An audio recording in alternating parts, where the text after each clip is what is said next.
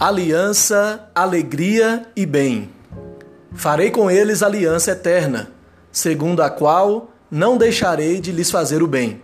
Alegrar-me-ei por causa deles e lhes farei bem. Jeremias 32, 40 e 41.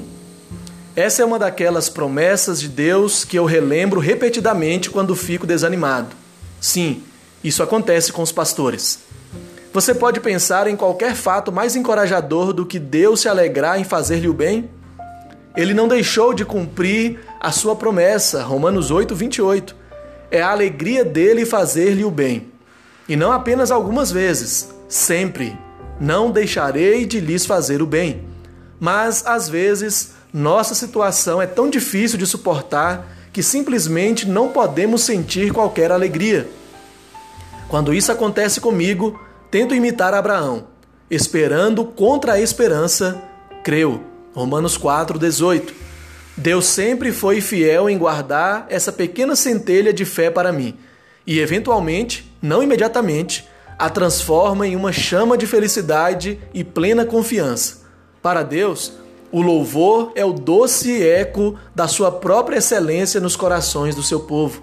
Para nós, o louvor é o auge da satisfação que decorre de vivermos em comunhão com Deus.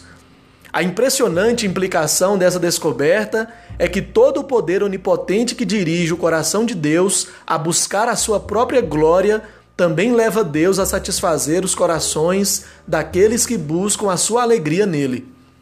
A boa notícia da Bíblia é que Deus não está, de modo algum, indisposto a satisfazer os corações daqueles que esperam nele, mas exatamente o oposto. Precisamente aquilo que pode nos tornar mais felizes é aquilo em que Deus se deleita com todo o seu coração e com toda a sua alma. Com todo o seu coração e com toda a sua alma, Deus se une a nós na busca da nossa alegria eterna, porque a consumação dessa alegria nele redunda na glória da sua própria excelência infinita. Ah, meus irmãos, como sou animado em saber que aquilo que faz o Deus Todo-Poderoso mais feliz é fazer o bem a você e a mim.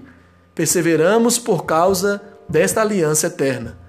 Motivos para orar: plena satisfação no Senhor, renovo da alegria, louvar em todo o tempo